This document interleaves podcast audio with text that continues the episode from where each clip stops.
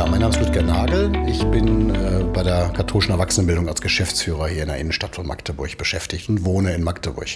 Wann macht das Radfahren in Magdeburg denn Spaß?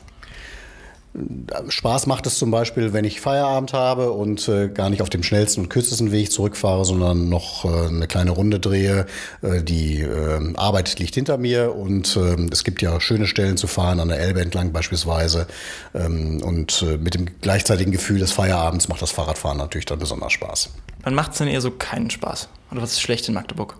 Na, seit einiger Zeit, ich wohne in Stadtfeld, äh, seit ach, längerer Zeit äh, gibt es natürlich ähm, da eine äh, schwierige Streckenführung, weil man ja jedes Mal durch den Bahnhof durch muss.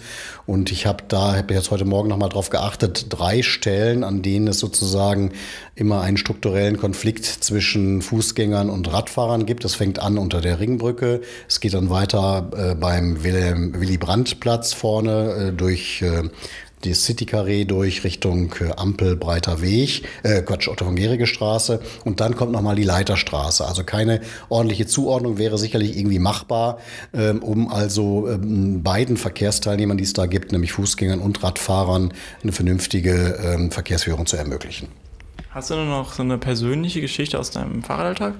Leider eine äh, traurige Geschichte, nämlich die, dass äh, ich äh, innerhalb von einem Dreivierteljahr, das liegt jetzt schon wieder ein gutes Jahr zurück, zwei Räder durch Diebstahl verloren habe.